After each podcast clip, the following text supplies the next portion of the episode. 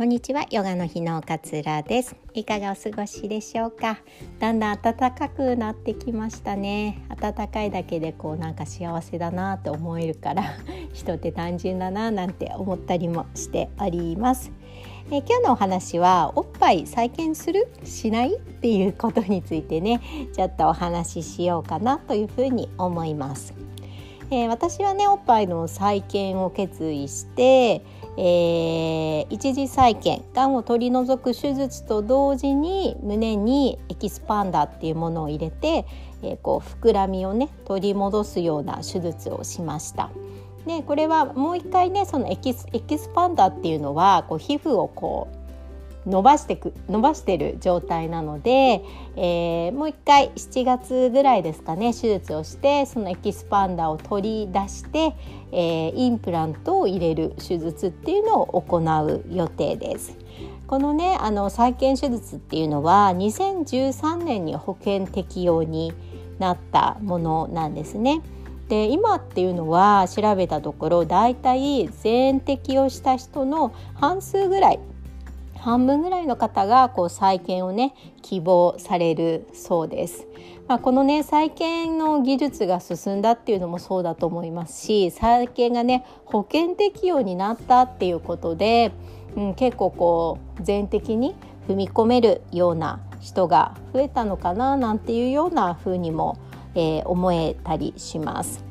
でね再建っていうのは、まあ、調べていただければわかるんですけれども、まあ、方法がねこう自分のお腹とか背中の脂肪や筋肉を使う自家組織を用いた方法あと私が選んだ人工インプラントを入れるものがあるんですねで保険適用外になるんですけれどもお腹とか太ももの脂肪をこう注射器でチューって取って切ったりせずに注射器で取ってそれをお胸にこう入れるっていうやり方もあるそうです。まあ、これは保険適用外なんでね100万円ぐらいするそうです 高いですね。ね自家組織をね用いた再建っていうのは、まあ、自分の体の一部を結局使うので自分の体のね、えー、脂肪なり筋肉を使うので感染症のリスクが低い。あとはまあ柔らかくてこう自然に近いこう垂れた乳房っていうのも作れるので自然に近い乳房ができるのがメリットです。えー、ただしねお腹もしくはまあ背中とかにねもう一回こう切らないといけないのでね手術の跡が残るのと、まあ、入院自体もちょっと長くなるっていうのがデメリットなのかなというふうに思います。で私が取り組んでいる人工プラントっていうのは自分のね体にこうさらなる傷をつけずに行えるのがメリットかなと。で入院期間もねあの自家組織よりも、えー、短く済むということがあります。ただね、まあ、あくまでも異物を入れるわけですからあの感染症のねリスクっていうのは考えられるでも可能性としてはね確率は低いというふうにはね書かれていました。で一個残念なのがね加水したおっぱいっていうのが作れないから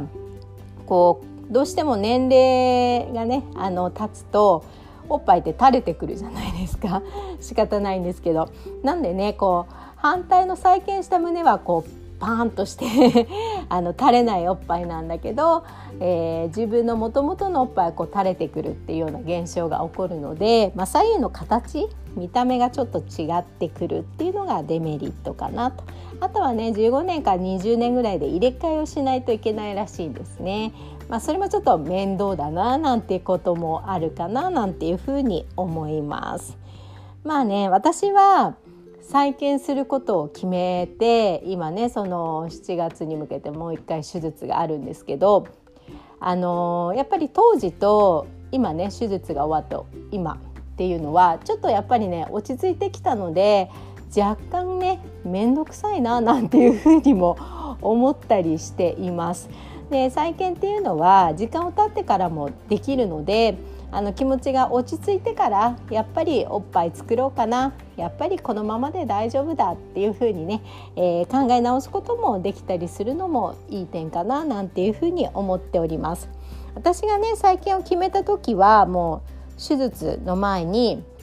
再建しようっていうふうに決めたんですね。なんで1回で済む同時再建っていうのを希望しました。まあ、子供がねまだ小さい、えー、当時5歳だったのでプールとかね海とか温泉旅行とか行く機会がまだまだあるかななんていうふうに思ったことと当時の私はねやっぱり乳がんってことをなかなか受け止められなかったのですごくこうネガティブな気持ちが勝っていた時期だったので手術前だったのであの胸の膨らみ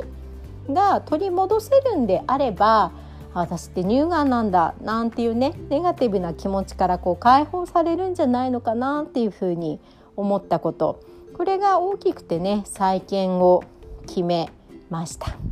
まあ、確かにね術後の自分のこうおっぱいを見た時に、まあ、膨らんでいたのでこう喪失感っていうのは薄かったかなというふうに思っています。でもね今となっちゃちょっと面倒くさいななんていうふうに 次の手術をね思っていたりするので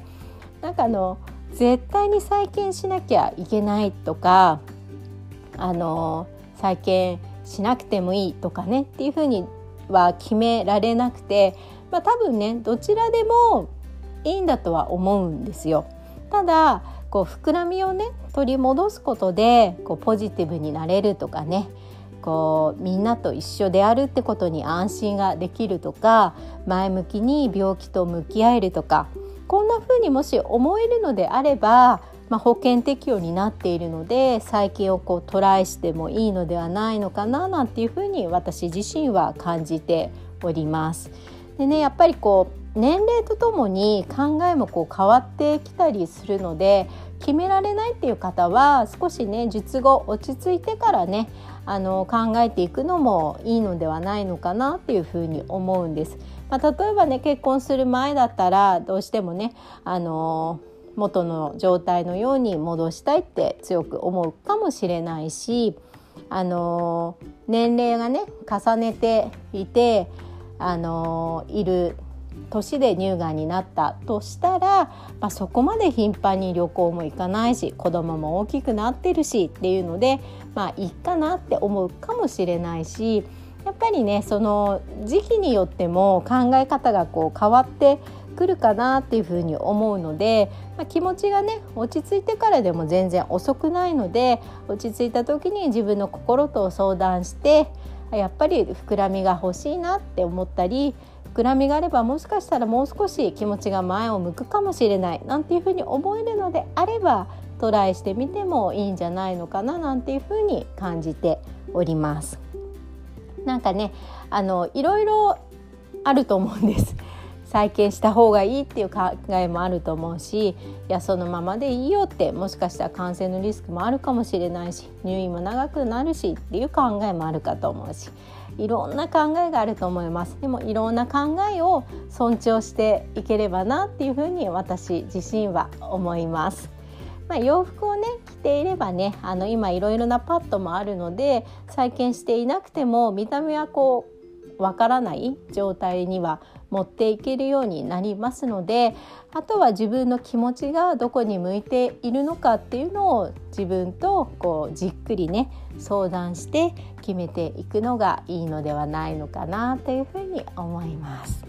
私もね7月ぐらいに手術再手術になりますけれども、まあ、1週間ちょっと入院する感じになるみたいなんですよねうちの病院の場合は。そっかまた入院かっていう気持ちと今ってこう